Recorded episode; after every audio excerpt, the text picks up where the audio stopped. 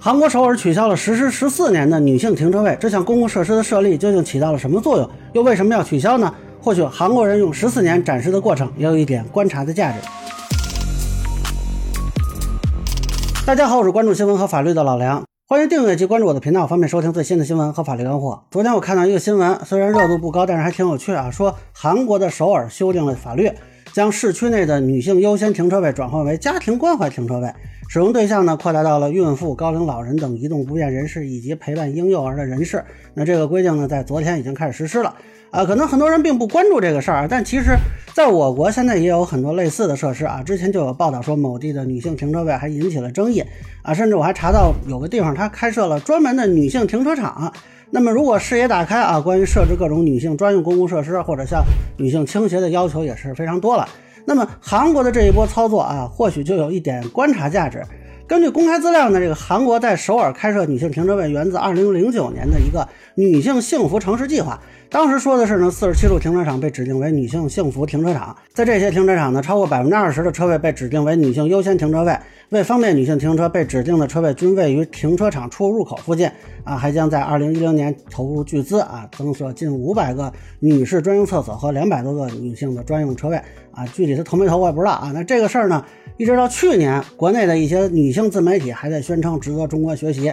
当然，国内现在也有了，不过这个事儿呢，在韩国一直是有争议的啊。首先，这个停车位要比一般的停车位宽一些，于是呢，有人就质疑这是不是歧视女司机啊？对吧？你嫌他技术不好是怎么着？那这跟咱们这边呢也差不多啊。我们这边呢。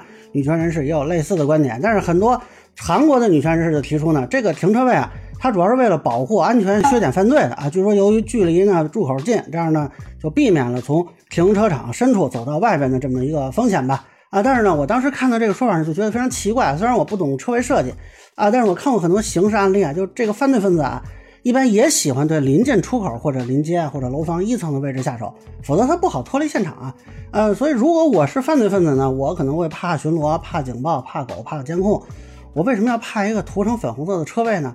难道不是越靠近门口越容易下手吗？你们这弄不怕招贼吗？哎，果不其然，韩国媒体报道，有的犯罪分子现在就专门蹲守在女性停车位附近寻找目标。실제일부범죄자들은여성주차장에서피해자를물색해서当然了，按照有些女权人士的想法，应该是批评教育犯罪分子不要犯罪，而不是批评女性停车位啊。问题是呢，要是能解决犯罪问题，那就不限于女性了啊。总之呢，根据媒体报道呢，韩国首尔政府二零二一年的统计数据显示，该市在停车场内发生的暴力犯罪案中，超过三分之二均为性犯罪啊。女性停车位并没有实现减少针对女性犯罪的效果。那除了这个防范犯罪无效呢？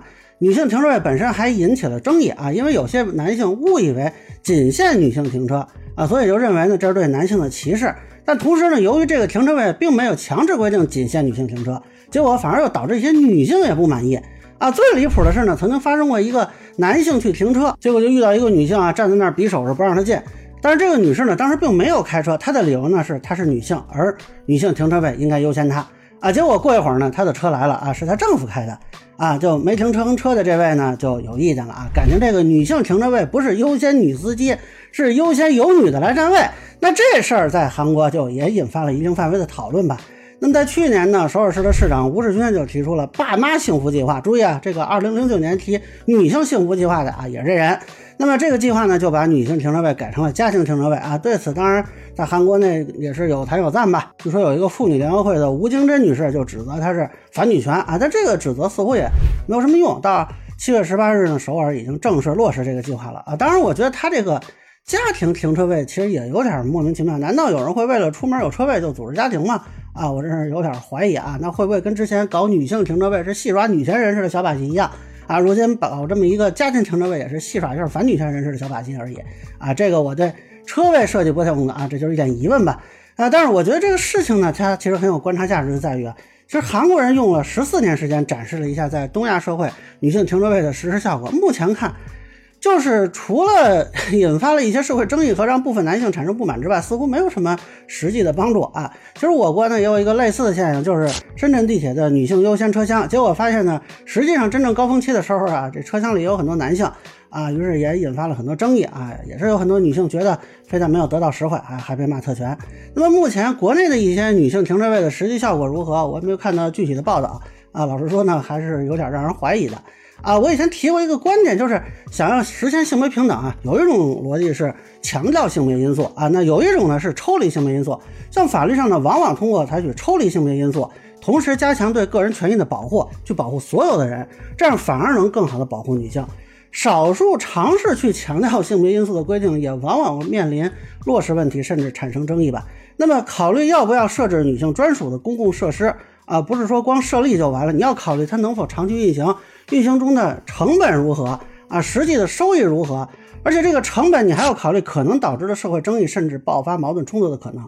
而且呢，韩国男性在女权人士的步步紧逼下做出的反应，其实也很值得观察。啊，你说韩国人反女权，那他为啥要反女权呢？而这种公共政策和公共设施的设置啊，究竟是起到了弥合矛盾、消解对立的作用呢，还是进一步加深了矛盾和对立呢？呃，我其实是不想看到性别对立的，但是如果一味强调性别因素，啊，是不是会导致这样的结果？我很怀疑啊！别到时候你是紫微星降世，哎，我还是巨门星转世呢，对吧？咱们针尖对面忙啊，那可能 就不太好了。那现在呢，对于性别矛盾啊，不是说假装看不见就行的，所以呢，也是希望公共政策的制定者和公共设施的提供者能考虑到这方面的问题。那以上呢，就是我对韩国取消女性停车位问题的一个分享，个人浅见难免说了，也欢迎不同意见小伙伴在评论区弹幕里给我留言。如果你觉得说的还有点意思，您可以收藏播客老梁不郁闷，方便收听最新的节目。谢谢大家。